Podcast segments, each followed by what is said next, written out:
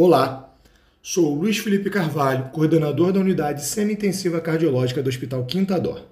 Nesse episódio falaremos sobre a abordagem inicial da insuficiência cardíaca aguda no cenário de emergência. Primeiramente, insuficiência cardíaca aguda é definida como um quadro de aparecimento ou piora rápida da síndrome clínica de insuficiência cardíaca. Essa é uma condição ameaçadora à vida e causa frequente de admissões hospitalares.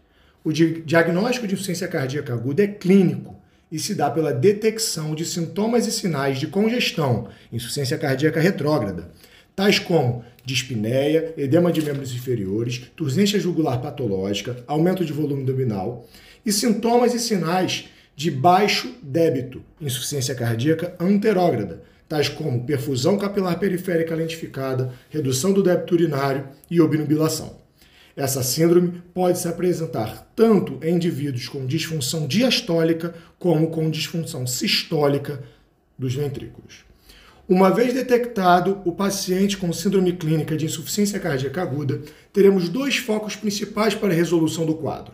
Primeiro, a identificação de fator causador ou precipitante de descompensação, tais como infecções e outros quadros inflamatórios, arritmias, síndromes coronarianas agudas, lesões valvares, anemia e crises hipertensivas, para que, caso possível, possamos reverter prontamente o causador, retirando assim o paciente de risco.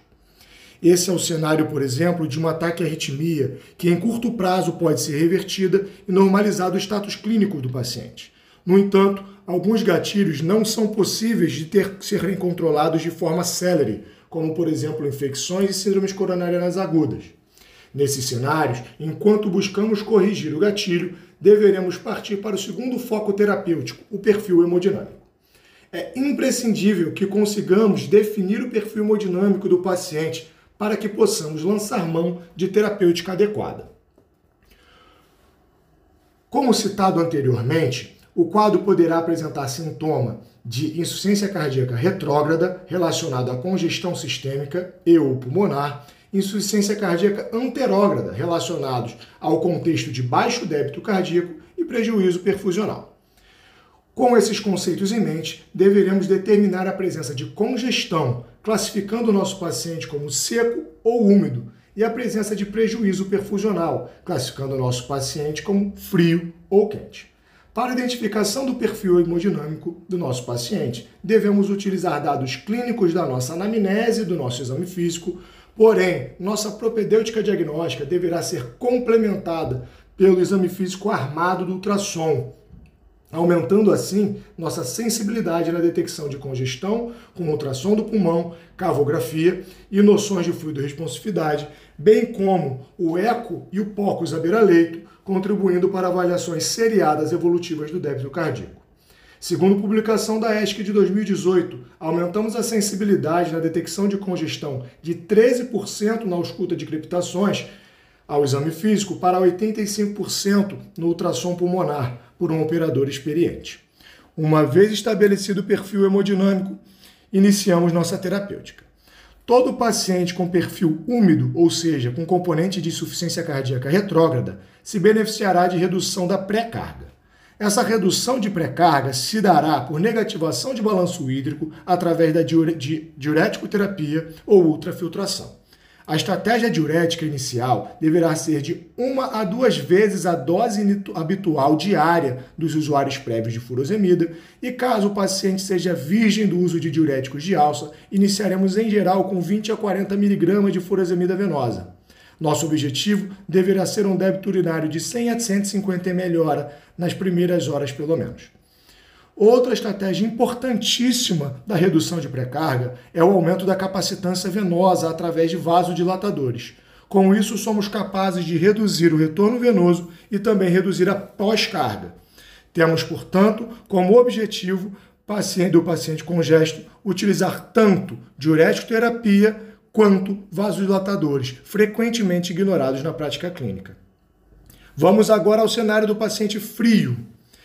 Quando estivermos diante de pacientes frios, deveremos focar na correção de débito cardíaco. Para tal, devemos utilizar, otimizar a contratilidade do coração a fim de corrigir o volume sistólico. Serão raras as situações em que a correção do volume sistólico será devido à hipovolemia. Cerca de 5% das vezes encontramos o paciente seco e frio. Portanto, pondere muito antes de fazer a hidratação venosa em pacientes de insuficiência cardíaca aguda. E caso opte por fazê-lo, utilize sempre alíquotas pequenas, de 100 a 250 ml por vez. Na maior parte das vezes, a solução será a utilização de inotrópicos para aumento da contratilidade do miocárdio. Já sabemos que para reduzir o trabalho de um coração que está sobrecarregado, devemos reduzir pré-carga e pós-carga, e a melhor estratégia para tal é a vasodilatação.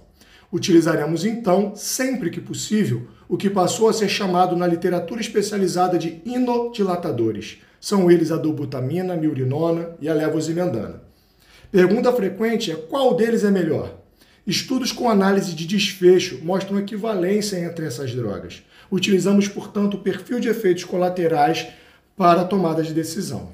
Por exemplo, pacientes com arritmias e tendências de taquicardia se beneficiarão mais da miurinona, pois a dobutamina é mais arritmogênica e taquicardizante. Já pacientes com tendências à hipotensão e insuficiência renal, a miurinona deverá ser evitada. Vasopressores deverão ser utilizados apenas na presença de choque e nítida vasodilatação periférica. E a droga de preferência é a noradrenalina.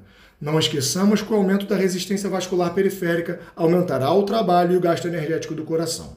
Recapitulando então, uma vez diagnosticada a insuficiência cardíaca, deveremos, em primeiro lugar, buscar gatilhos e corrigi-los. E, em segundo lugar, interpretar o perfil hemodinâmico.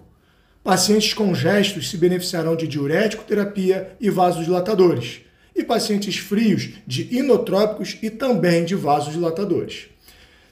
Só evitaremos os vasodilatadores em cenários de choque e toda vez que julgarmos que um paciente com insuficiência cardíaca aguda necessita de tratação venosa, avaliaremos novamente, novamente e novamente.